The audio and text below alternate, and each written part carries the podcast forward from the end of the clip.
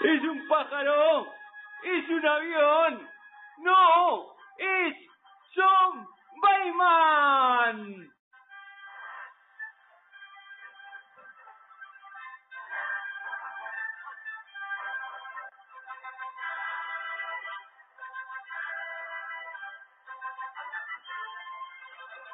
¡Re buenas noches!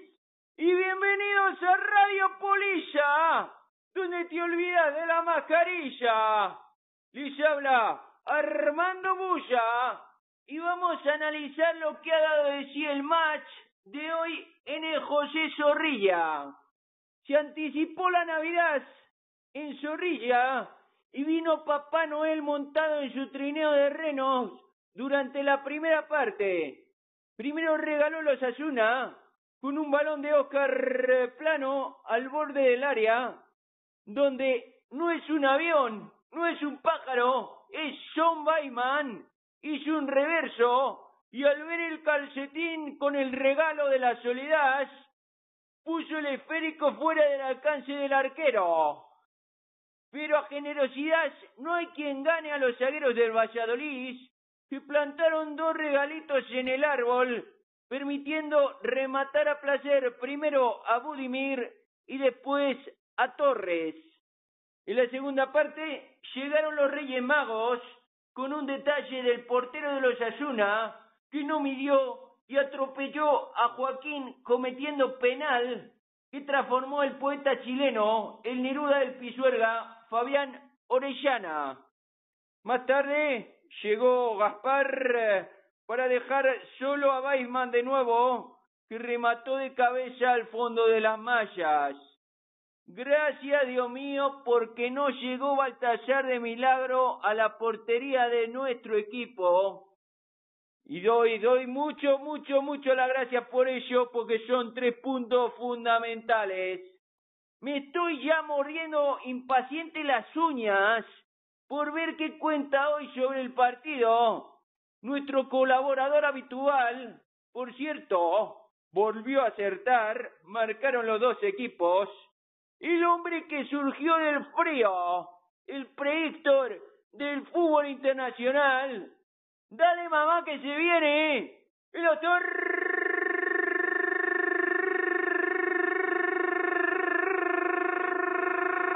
Pulmonía. Buenas noches, doctor. Buenas tardes, chavalote. Felicidades, volviste vos a acertar, marcaron los dos equipos. ¿Cuántas jornadas llevas seguidas consecutivas acertando, doctor?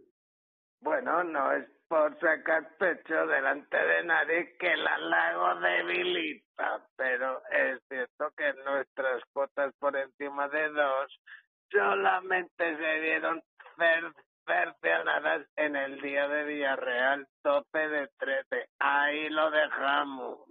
¿Sos vos de aquellos a los que les gustan los regalos de Navidad? Porque hoy por nuestro estadio hubo muchísimos. Bueno, fue un partido de ida y vuelta con ese juego de una directo que nuestro mister señor González tuvo que prever.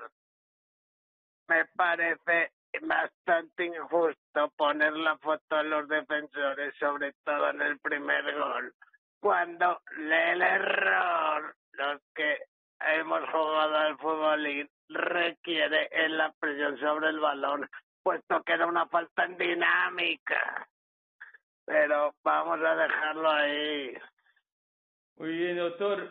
¿Qué te pareció el superhéroe de Ba- Weisman? Dos balones prácticamente que tocó y para la cazuela. Bueno, chavalote, no estábamos errados, lo saben nuestros oyentes más fieles, que decíamos que el israelí es un pistolero de área de gatillo rápido y así se ha demostrado, pero siempre se les da margen. Hoy nuestro señor jugador creo que cometió un error terrorífico, que es poner al jugador Andrés de jugadores de delantero izquierdo eludiendo, anulándolo con sus desmarques naturales hacia la derecha. Sigo insistiendo que se pisa en el terreno. Es acuciante la vuelta de nuestro 007 entendiendo el juego, como bien lo hace, abriendo espacios hacia la izquierda y dejando esos dos delanteros que nuestro mister señor González va a tener un gran problema. O poner al jugador con mayor inversión del Valladolid o a la máxima estrella con una órbita de fichaje de traspaso importante y de crecimiento. Ahí lo dejo. Uh Oíme, flaco, a mí me sigue latiendo con fuerza el corazón. ¿Cómo se podría vivir con mayor tranquilidad siendo del Valladolid? ¿Realmente es posible? Yo no lo creo. Creo que cada club y cada equipo tiene su idiosincrasia, como bien has dicho. La del Real Valladolid es un equipo de jornaleros que lucha por la gloria. Y ahí es donde hay que exprimir el esfuerzo, el sudor y la épica como hemos vivido hoy, que por cierto, para espectáculo deportivo, en una liga tan constreñida y estreñida ha sido magnífico. Los errores siempre va a haber, claro, en deporte. Incido un poco en, en esta obsesión que me lleva tras el partido el resultado versus la desorganización. Ganamos pero con una fragilidad tremenda. A mí desde luego salgo con un mal sabor del, del partido. Eh, hemos ganado tres puntos, estoy contento por ello, pero no me gusta nada, no me gusta nada el, el partido que ha planteado hoy Sergio y esa desorganización nos puede llevar por el mal camino. No es, no es el, el espejo del Valladolid de las dos últimas temporadas. A mí coincido contigo en que nuestro mister salió con eso de la guerra y salió con jugadores que no eran su guardia pretoriana. Metió a Roque por eh, San Emeterio y a Yanko que tiene muy buena pinta, es verdad. Pero se deshizo mucho en esas líneas. De hecho, los goles de los una más que checar los errores de la última línea, hay que sacarlos a esas líneas que no estuvieron juntas como llevamos haciendo dos años. Espero y deseo que los próximos dos partidos, con la tranquilidad, volvamos al partido del Atlético de Madrid, aunque perdimos. Algo así que es lo que nos ha mantenido en primera, pero nunca se sabe. Ya dudo de todo y mi, una de mis gallinas también lo piensa. Bueno, esperemos girar eh, el timón y variar el rumbo, porque nos espera en la próxima jornada el Sevilla, y si Sevilla que sigue vivito en Champions, y con el que habrá que apretar los dientes, ¿no, flaco? Porque Sevilla ahora mismo no tiene, tiene despejada la semana, salvo por compromisos tontos como pueda ser la Copa del Rey, que ni siquiera sé si la juega, la jugará el Sevilla, nosotros sí. ¿Recuerda, recuerda Flaco contra quién jugamos? Hiciste un chiste ah. en su momento.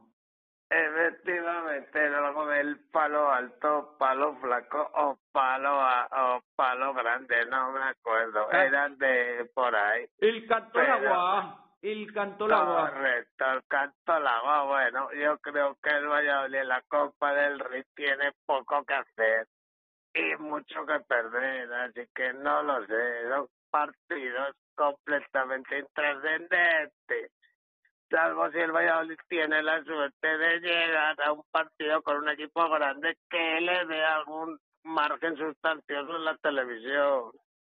Y, Eso está bastante claro.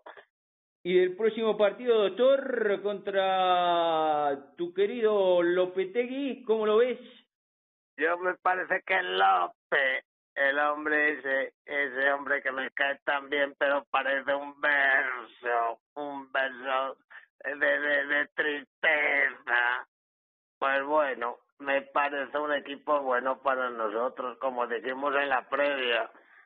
Pero sí me gustaría que nuestro mejor jugador, señor González, dejaran hacer rotaciones y meter a un equipo juntito y a la contra, que es como nos podría ir bien. Ahora ya dudo de todo y tomar una decisión en la delantera en si poner a nuestro jugador Andrés, un jugador en crecimiento. que le pisa casualmente, qué mala suerte, la, los desmarques a nuestra mejor inversión que es el israelí. Es un es algo que tiene ahí que resolver y no es fácil, yo lo entiendo, pero tiene que resolverlo y por supuesto rezar a manos juntas a mi niño Jesucito para que vuelva al 007 y entienda el juego abriendo espacios como hace siempre y entendiendo los desmarques. Pues muchas gracias, doctor. Como siempre, palabras sabias, por lo menos coincidimos en lo de 007, pero este año yo creo que estamos tranquilos. Ya arriba yo estoy muy tranquilo, lo que no me deja tranquilo es la parte de atrás y el centro del campo que no acaba no acaba de carburar, no acaba de... Perdona, te, sí, sí, si te digo un apunte hoy, por ejemplo, el Osasuna es un equipo experto en juego directo. Y, por ejemplo, no ha sufrido ninguno de nuestros centrales, excepto en esas dos jugadas, por falta de presión en el centro del campo. Ahí Roque Mesa, como digo, le tiene confianza porque lo fichó pero le falta mucha pierna para mantener la seriedad táctica que tiene Don Emeterio. Reflexiones, mister. Bueno, pues tras las palabras del doctor, eh, por primera vez crítico con el señor eh, González, el mejor jugador, según el doctor Pulmonía, que espero que lo siga pensando. Hoy solamente hace un partido. lo es pero sus apuestas a veces tiene todo el mundo, debemos reflexionar. Muy bien, doctor, que no tenemos tiempo para más, así que vamos a pasar a, los trofeos al máximo goleador. Puntúa con dos, no es un pájaro, no es un avión, es Son Weisman. Y con uno, el poeta Fabián Orellana. Sigue comandando Mr. Eh, Marcos Andrés M.A. Barracus, con tres dianas. Y al mejor jugador, hoy tres puntos para el superhéroe John Bayman, dos puntos para el sabueso Oscar Plano y un punto para el poeta chileno, el Neruda del Pisuerga, Fabián Orellana, que a pesar de que su partido no me gustó mucho, pero el gol siempre puntúa. Nos despedimos Queda por delante todo el fin de semana. Disfrútenlo con tres puntitos más en la buchaca. Como diría el otro, saludos cordiales. Chao, chao.